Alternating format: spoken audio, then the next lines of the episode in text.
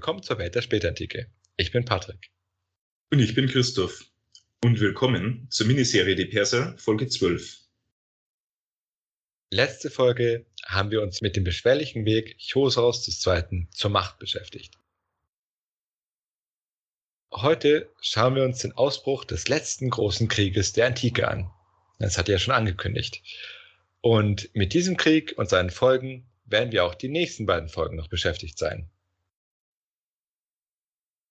Werfen wir aber zuerst einen Blick auf das Römische Reich. Dort herrschte seit dem Jahr 582 Kaiser Maurikios.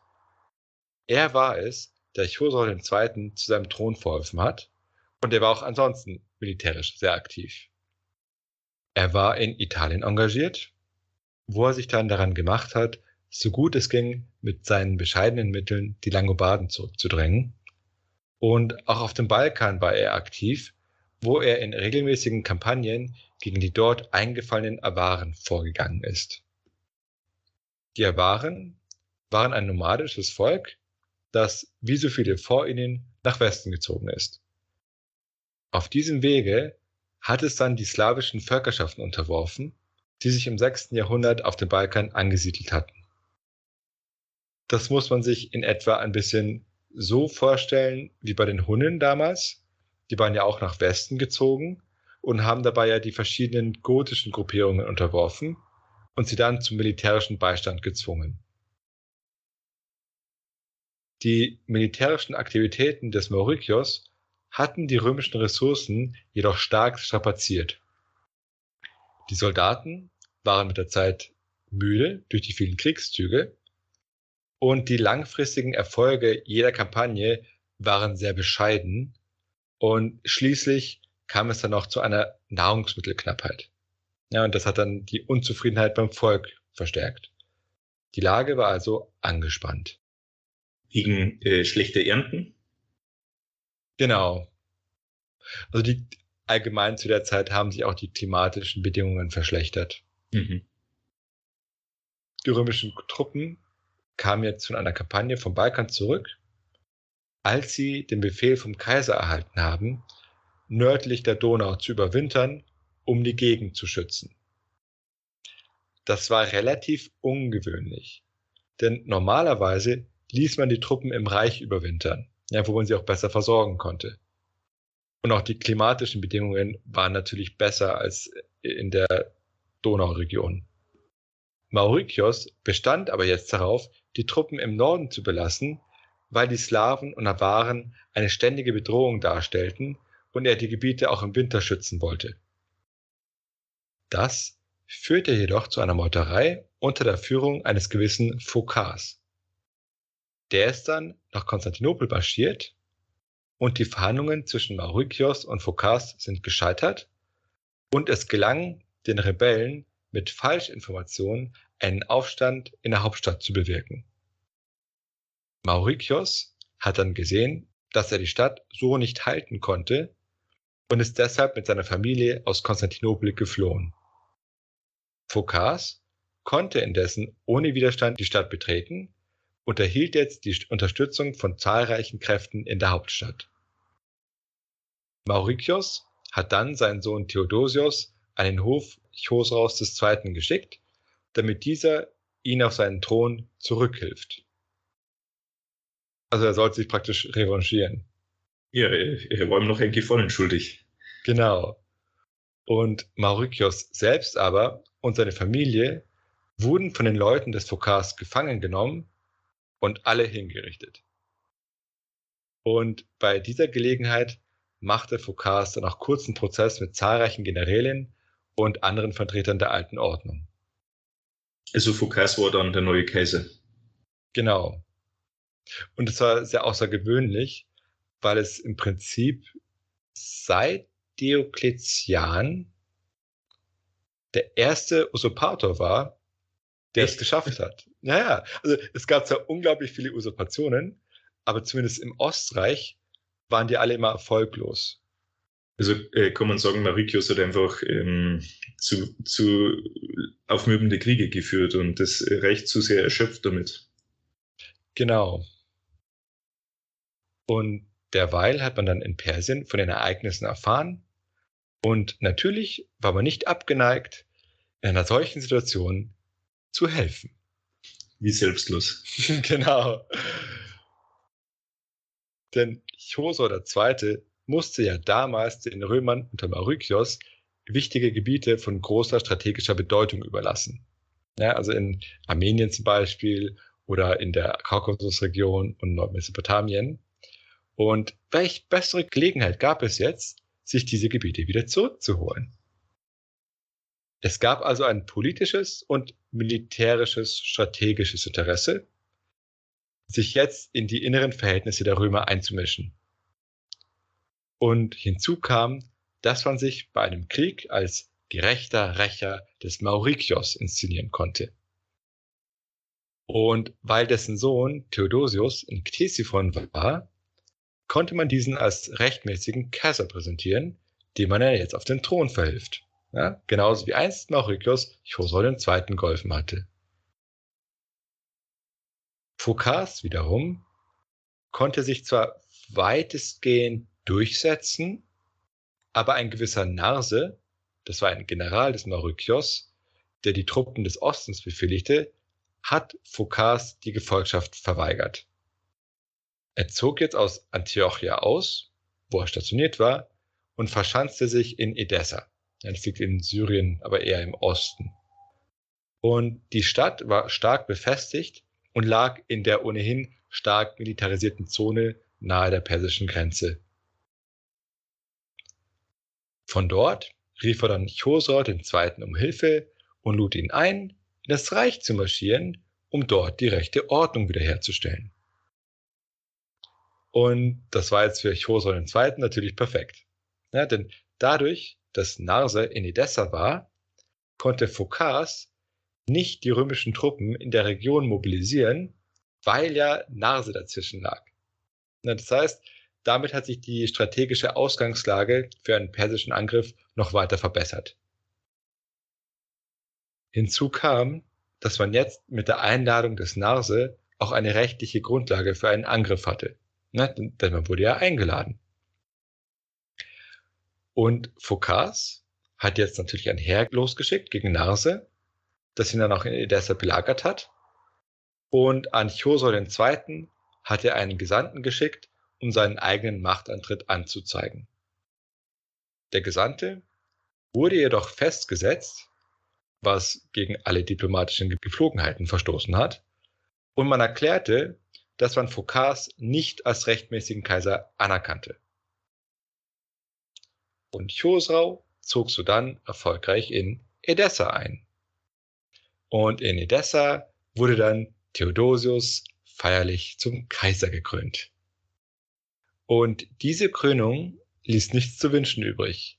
Denn bei den Römern hatte es die Krönung des Theodosius den Rückhalt des Phokas in den Grenzenprovinzen sowie auch die Truppenmoral insgesamt untergraben. Infolgedessen konnten die Perser militärische Erfolge in Armenien und Mesopotamien feiern. Die wichtige Grenzstadt Dara wurde erobert und ebenso das römische Armenien. Die Perser konnten jetzt langsam aber sicher immer mehr Landgewinne machen und dabei marschierte eine nördliche Armee über Armenien und eine südliche durch Mesopotamien. Nach anfänglichen Erfolgen der Perser kam aber die Offensive zu einem Halt. Denn Phokas konnte jetzt einen Frieden mit den Langobarden in Italien und den Awaren auf dem Balkan aushandeln. Dadurch konnte er römische Truppen abziehen und nach Osten verlegen. Und auch das römische Verteidigungssystem war auch noch weitgehend intakt. Und zwar hatten die Perser insgesamt zum Schlachtfeld eine zahlenmäßige Überlegenheit, doch war klar, dass sie nur unter großen Kraftanstrengungen einen dauerhaften Durchbruch erzielen konnten.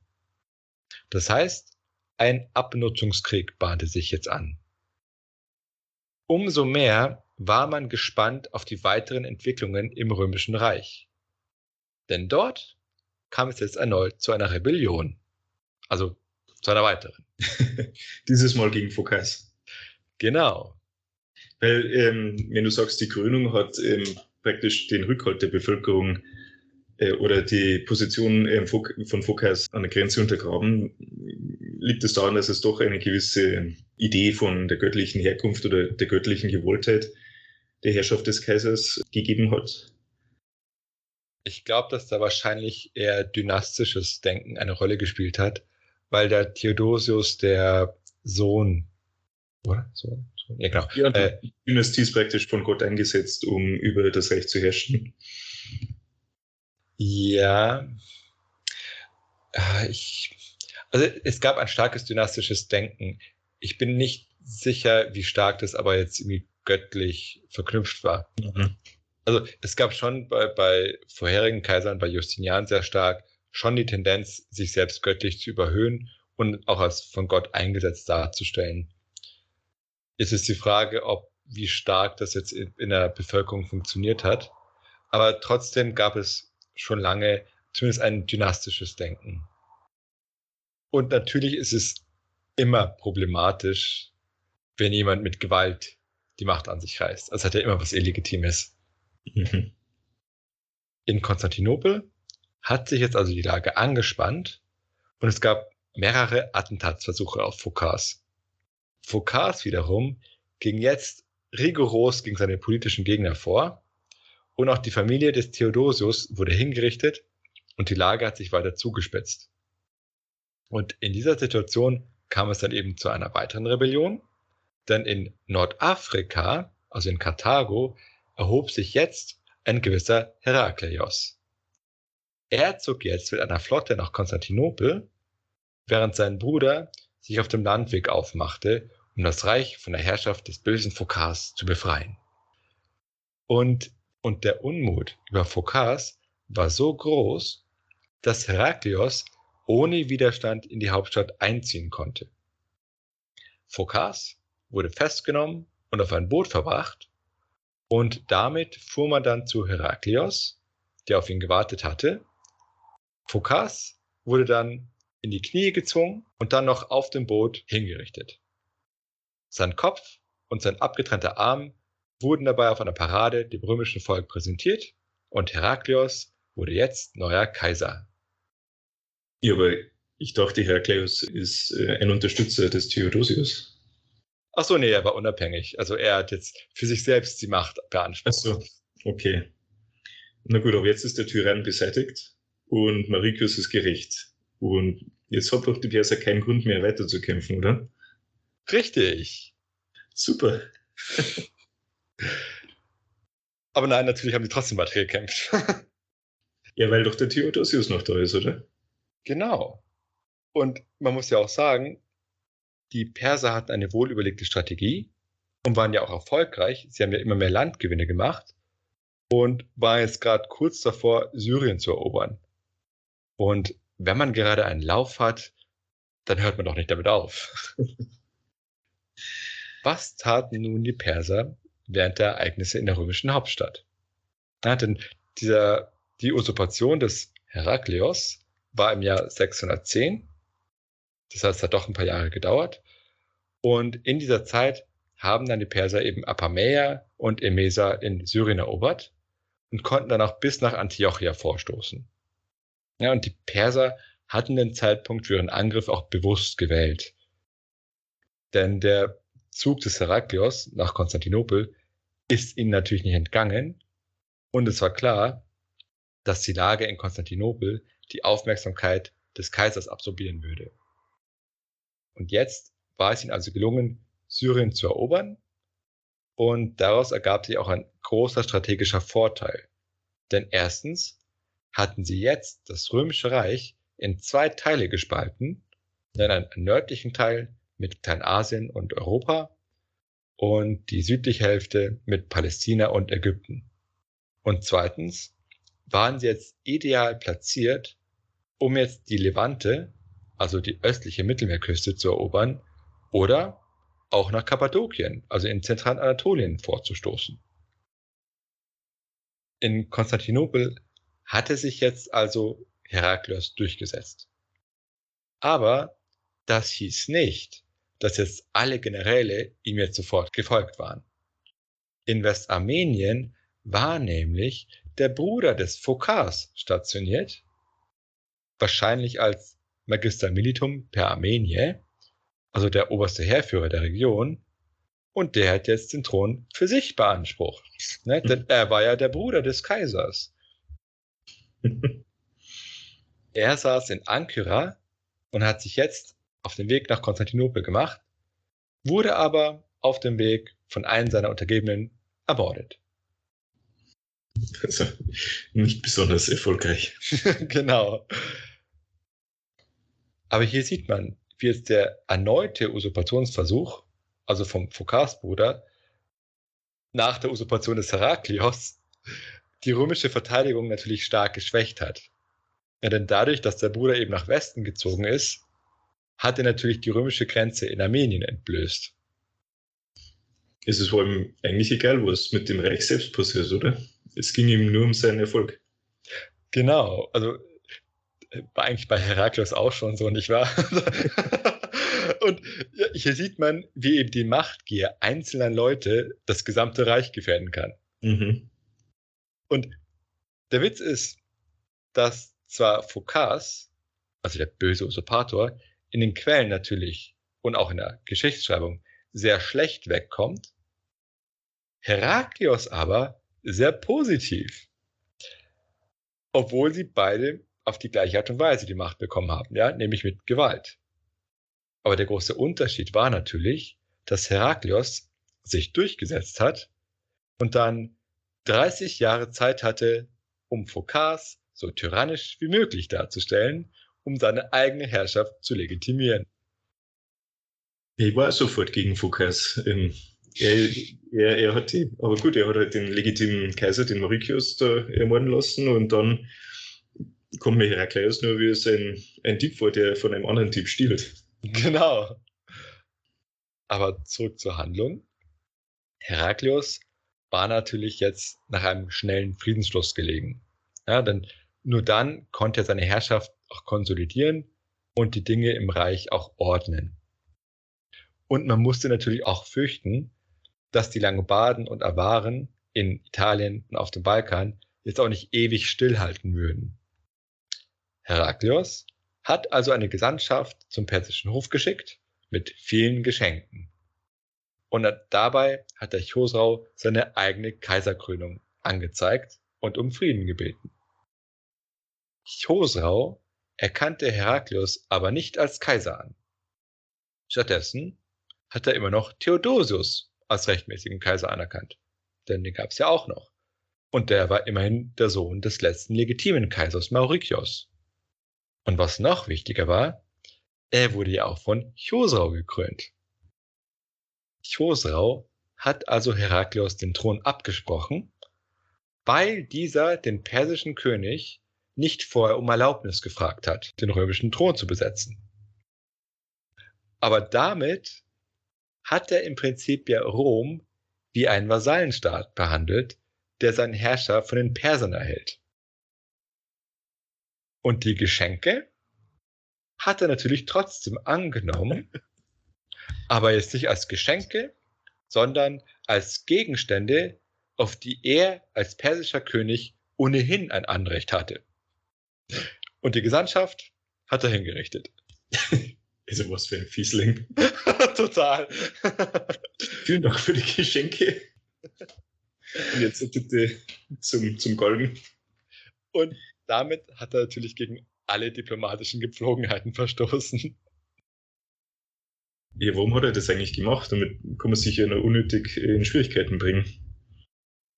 Wahrscheinlich hat er sich durch die sehr instabile Lage im Römischen Reich bestärkt gefühlt.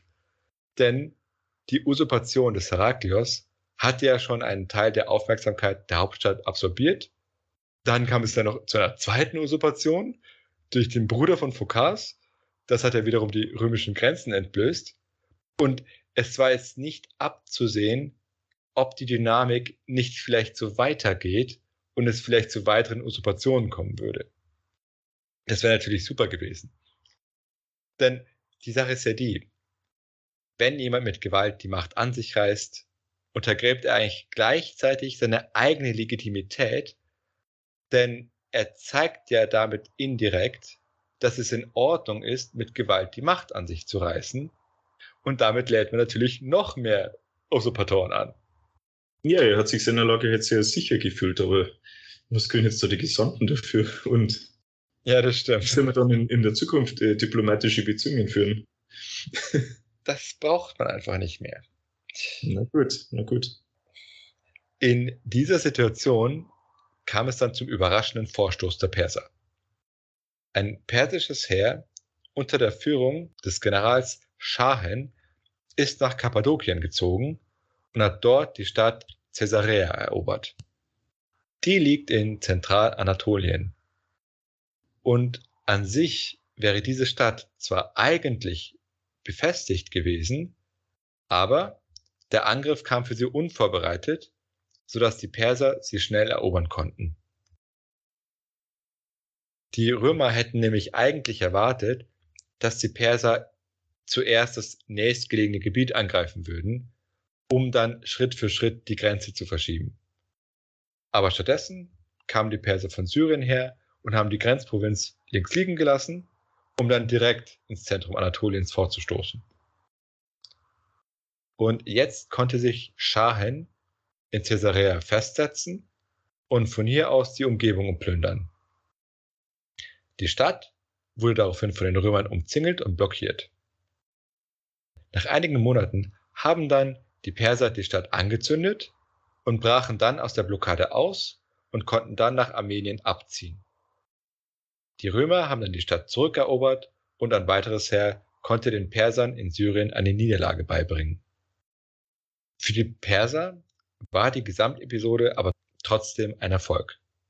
Denn man konnte mit der Einnahme Caesareas die römischen Kräfte so weit binden, dass die Perser sich jetzt in Armenien konsolidieren konnten. Denn die hatten ja schon das römische Armenien erobert und jetzt konnten sie durch den Entlastungsangriff sozusagen in Caesarea die Römer blockieren, sodass sie sich jetzt wieder in Armenien organisieren konnten. Also soweit ist dann äh, die Perser stark überlegen. Genau. Und Kaiser Heraklios hat jetzt den verantwortlichen General von Caesarea abgesetzt und jetzt selbst den direkten Oberbefehl über das Heer angenommen. Also das war der General, äh, der vom Angriff überrascht worden ist und die befestigte Stadt verloren hat.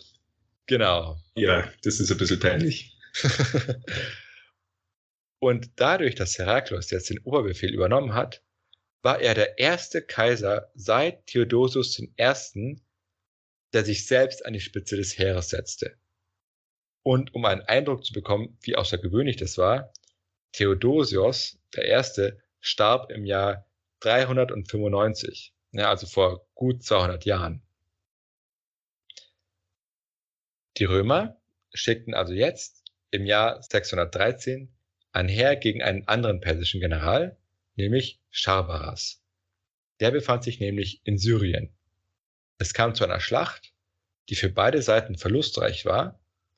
Die Perser konnten aber durch eintreffende Verstärkung den Sieg davontragen. Und damit hatten die Perser ihre günstige strategische Lage behaupten können. Denn wie gesagt, von hier aus konnte man ja einfach entweder nach Kappadokien vorstoßen oder auch zum Süden. Und dann kam es zu einem Ereignis, das Schockwellen durch die gesamte Christenheit erzeugt hat und selbst von Geschichtsschreibern im fernen Italien und Spanien aufgeschrieben wurde. Im Jahr 614 haben die Perser dann Jerusalem erobert. Bei der Eroberung kam es dann zu Tausenden von Toten.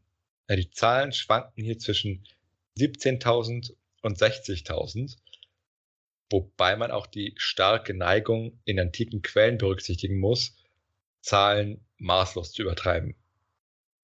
Aber trotzdem dürfte die echte Zahl sehr beträchtlich gewesen sein. Und bei dieser Gelegenheit wurde auch das wahre Kreuz von den Persern geraubt und ins Persische Reich verbracht. Und zum wahren Kreuz. Im sechsten Jahrhundert war die Legende aufgekommen, dass Helena, also die Mutter Kaiser Konstantins des Großen, auf einer Pilgerreise im Heiligen Land das Kreuz gefunden hat und dann an der Stelle des Fundortes die Grabeskirche erbaut wurde. Und die wurde jetzt ebenfalls bei der Eroberung der Stadt zerstört.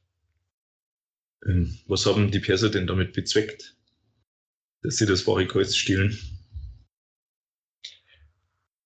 Wahrscheinlich ist es ein unglaublicher Triumph. Und andererseits hatten sie ja auch Christen im, im eigenen Reich und dann konnten die dann vielleicht für die Wahrscheinlich ist es so ähnlich, wie wenn man äh, also eine römische Standarte erobert. Ja, die, die, den äh, Reichsadler. Mhm. Das ist wahrscheinlich ähnlich gewesen. Und natürlich wurden bei der Eroberung auch zahlreiche Bürger verschleppt. Ja, das, das kennen wir ja schon von Antiochia, wo es auch schon zweimal passiert ist. Daraufhin hat sich Scharbaras mit seinem Heer in Caesarea in Palästina einquartiert.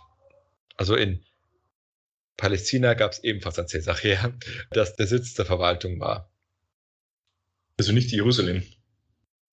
Nein, das ist ganz interessant. Also Jerusalem war zwar ideologisch, also für die Christen sehr wichtig, aber für den weltlichen Bereich war Caesarea maßgeblich. Das hat sich einfach historisch so entwickelt. Gebt dem Kaiser, was des Kaisers ist. Beste Rede.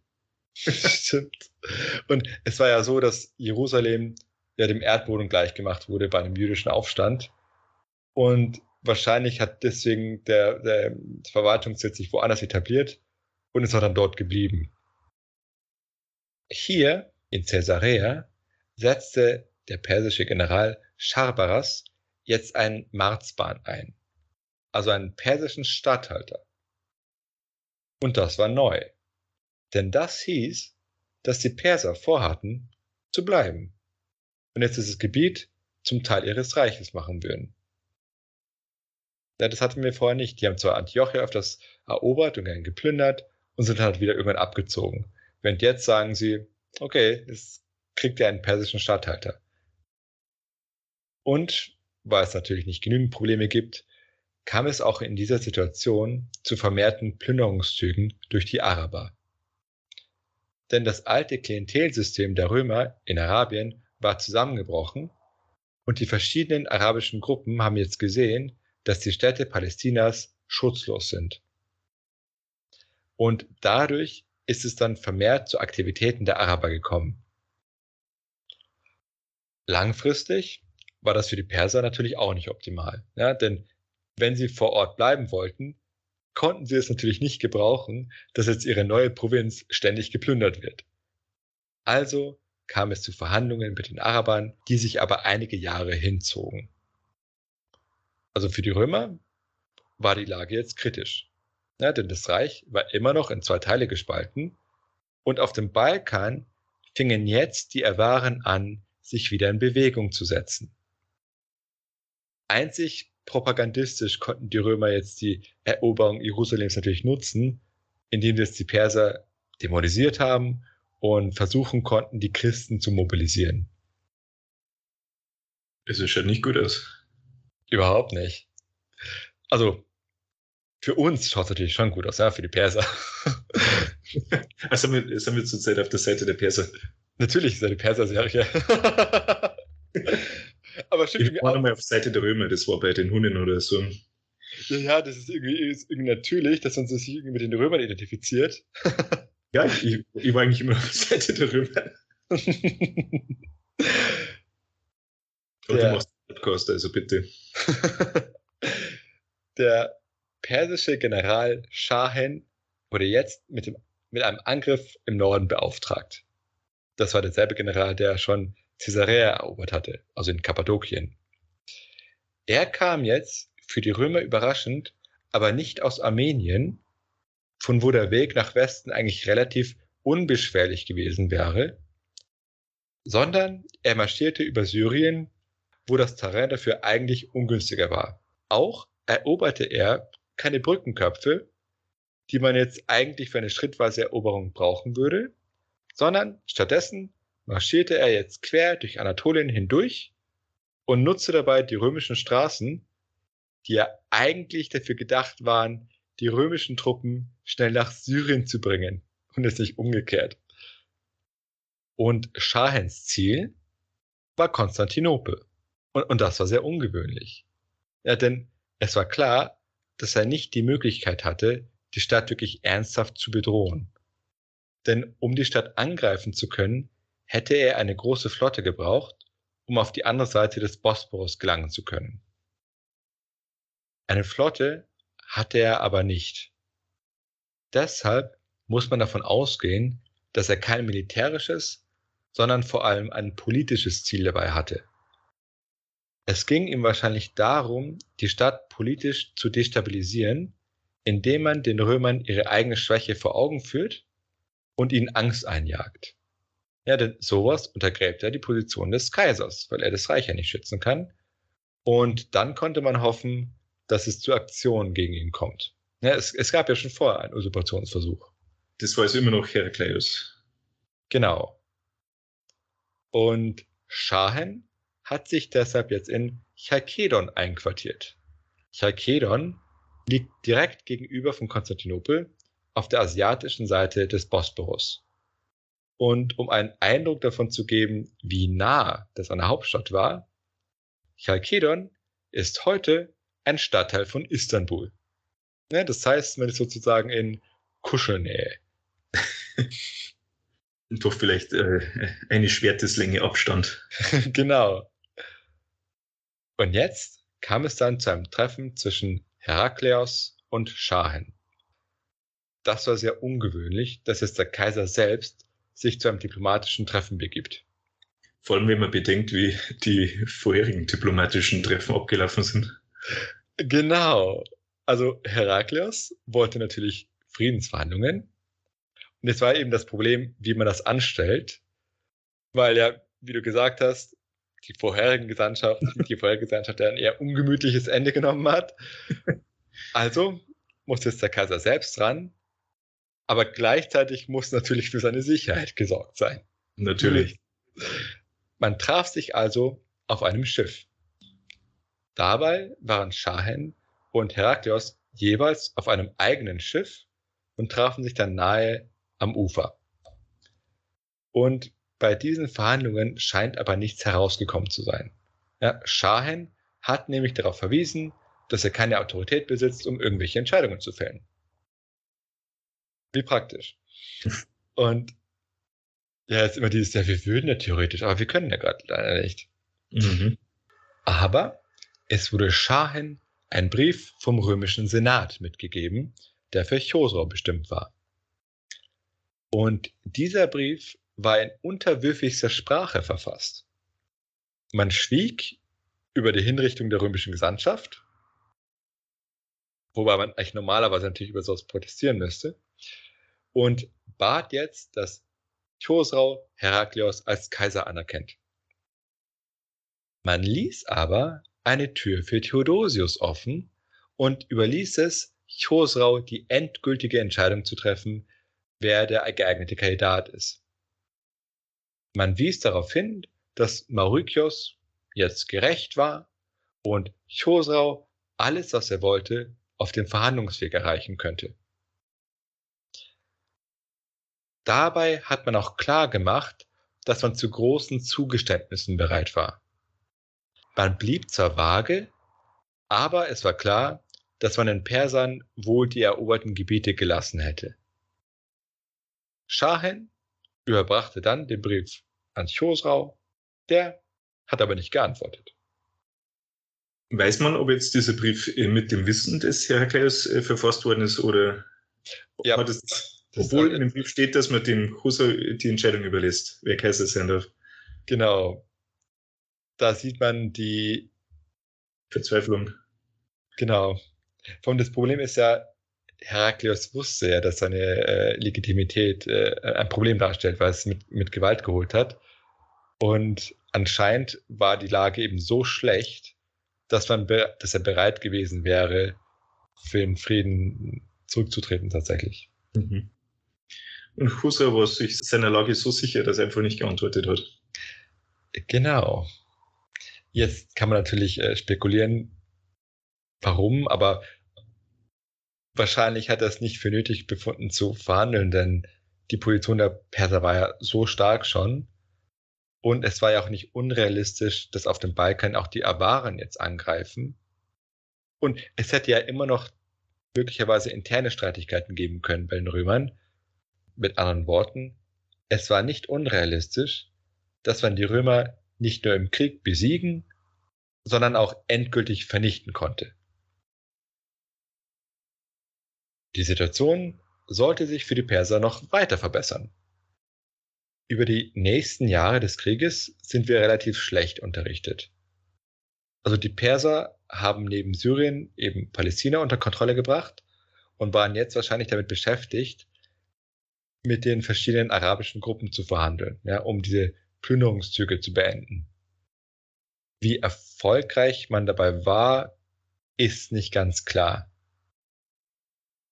Aber die nächste Nachricht aus dem Krieg stammt aus dem Jahr 619. Also da sieht man, ein paar Jahre sind ins Land gezogen. Und im Jahr 619 ist es den Persern unter dem General Sharbaras gelungen, Ägypten zu erobern. Erst wurde Alexandria genommen und damit war dann de facto ganz Ägypten in persischer Hand denn wie in kaum einer anderen Provinz war die weltliche und kirchliche Gewalt auf die Hauptstadt dermaßen konzentriert wie in Ägypten. Die Perser haben sich also daran gemacht, ein Hauptquartier in Alexandria zu errichten und haben dann Truppen nach Süden geschickt, um jetzt auch den Rest der Provinz unter Kontrolle zu bringen. Es gab dabei kaum Widerstand, weil die römischen Städte keine Chance hatten, sich zu verteidigen und weil ja auch klar war, dass kein römisches Heer kommen konnte, um sie zu retten. Damit war die reichste Provinz des Reiches an die Perser gefallen. Den Römern blieben jetzt nur noch ihre Balkanbesitzungen, die aber von den Awaren bedroht wurden, Kleinasien mit seinen reichen Städten am Westufer und die italienischen Besitzungen und Nordafrika. Ja, Nordafrika war reich und zusammen mit Italien auch außerhalb der Reichweite der Perser. Also zumindest ein Wermutstropfen. Auch hatten die Römer immer noch die Seeherrschaft im Mittelmeer inne, wodurch es dann für die Perser unmöglich war, Konstantinopel direkt anzugreifen. Aber der Vorteil lag trotzdem eindeutig bei den Persern. Sie hatten Ägypten, Syrien und Phönizien erobert und Palästina, was die reichsten Provinzen des Ostens waren. Und jetzt haben sie ihre Vorbereitungen angefangen für eine Invasion Kleinasiens. Also was die Römer gerade noch rettet, kann man so sagen, ist, dass die Perser auf See weit unterlegen sind gegenüber den Römern. Die Perser sind keine Seemacht. Zumindest nicht im Mittelmeer. Nicht also, im Mittelmeer. Genau, also sie haben natürlich ihre Flotte im Persischen Golf und, und der Region. Und sie könnten wahrscheinlich jetzt anfangen, eine Flotte zu bauen. Sie haben ja jetzt die Mittelmeerküste aber sie haben sich nicht dazu entschieden. Das werden wir auch nächste Folge nochmal kurz behandeln. Mhm. Die Perser befanden sich damit auf dem Höhepunkt ihrer Macht. Man fragt sich jetzt, was man mit seiner eigenen Beute anstellt. Denn, wie schon erwähnt, setzten die Perser jetzt eigene Statthalter ein. Gegenüber den lokalen Eliten von den eroberten Provinzen hat man eine freundliche Politik betrieben. Und zwar wird an oberster Stelle der Verwaltung sicher ein persischer Beamter gesetzt worden sein, aber die Ebenen direkt darunter wurden wohl gleichgelassen. Ja, das heißt, es waren immer noch die gleichen Familien, die vor Ort das Sagen hatten. Und es wurden auch keine Reformen umgesetzt, sondern möglichst viel wurde gleichgelassen. Offensichtlich war das Ziel eben auch keine Spannungen aufkommen zu lassen. Eines der Dinge, die sich aber geändert haben, war, dass die Geldströme jetzt ein bisschen anders flossen. Ja, denn, denn das, was normalerweise an die römische Zentrale gegangen wäre, ging jetzt natürlich an die Perser. Und dadurch sind die persischen Steuereinnahmen wahrscheinlich um mehr als 40 Prozent gestiegen. Und das zusätzliche Geld wurde jetzt natürlich in die Kriegswirtschaft gelenkt. Auch wurden die ehemals römischen Gebiete Teil des persischen Wirtschaftsraumes. Es lässt sich sogar eine Zunahme persischer Münzen in römischen Gebieten feststellen. Wobei man aber sagen muss, dass die römischen Münzen trotzdem noch dominant geblieben sind. Und in Alexandria findet sich eine interessante Münzprägung durch die Perser. Was auch interessant ist, dass sie jetzt auf römischem Boden eigene Münzen prägen. Und zwar wurde jetzt auf der Rückseite der persischen Münzen in Ägypten ein Kreuz abgebildet. Das heißt, einerseits lehnte man sich an die sasanidische Tradition an, dass man auf der Rückseite ein Zeichen des Kultes prägte, gleichzeitig passte man dies aber an die römischen Bedingungen an. Ja, und überhaupt sollte dies den Christen wahrscheinlich signalisieren, dass man ihnen gegenüber tolerant sein würde. Das war, das war wahrscheinlich keine schlechte Strategie. Mhm. Und hier sieht man eben auch wieder, wie man mit Münzen politische Botschaften transportieren kann. Das heißt, die Besatzungspolitik lief unter dem Motto Toleranz gegenüber den Christen, die lokalen Eliten und die Verwaltung beibehalten und durch persische Beamte langsam die eroberten Gebiete in das persische Reich integrieren. Dieser Integrationsprozess lief aber natürlich sehr langsam ab und beschränkte sich zumindest am Anfang nur auf das Nötigste, um Ressourcen aus den Gebieten für den Krieg zu extrahieren, ohne aber die Bevölkerung zusätzlich zu belasten. Okay, kommen wir also zu einem Zwischenergebnis. Bei den Römern hatte Phokas seinen Vorgänger Mauritius gestürzt. Das hatte dann Chosor II. zum Anlass genommen, gegen die Römer loszuschlagen. Und moralisch legitimiert war er, weil es jetzt darum ging, seinen Retter Mauritius zu rächen. Und politisch legitimieren konnte er sich über seinen eigenen Kandidaten Theodosius, ja, den Sohn des Mauritius. Und so kam es dann zum Krieg gegen die Römer. Phokas wurde dann seinerseits gestürzt und neuer Kaiser wurde Heraklios. Den Persern gelang es jetzt, weit nach Westen vorzustoßen und Syrien, Phönizien und Palästina zu erobern und dadurch das römische Reich zu spalten. Friedensersuche der Römer mit Angeboten, einen Kaiser von Chosros Gnaden zu erhalten, wurden ignoriert. Und eine vorherige Gesandtschaft des Phokars wurde hingerichtet. Und zuletzt gelang es jetzt den Persern dann auch noch Ägypten zu erobern und man fing an, persische Statthalter einzusetzen und machte klar, dass man gekommen war, um zu bleiben. Der Krieg war also zu einem Eroberungskrieg geworden und das Ziel war jetzt, ein für allemal das römische Reich auszulöschen. Und die Chancen standen nicht schlecht. Schweigeminute. Und damit beenden wir die heutige Folge am Höhepunkt der persischen Macht. Nächste Folge sehen wir dann, wie die Ereignisse sich weiterentwickelt haben. Also dann, wenn euch die Folge gefallen hat, dann lasst doch ein Like da oder ein Trinkgeld. Und wenn ihr wissen wollt, wie es mit dem Krieg weitergegangen ist, dann hört doch nächste Folge wieder rein. Bis zur nächsten Folge. Bis zur nächsten Folge.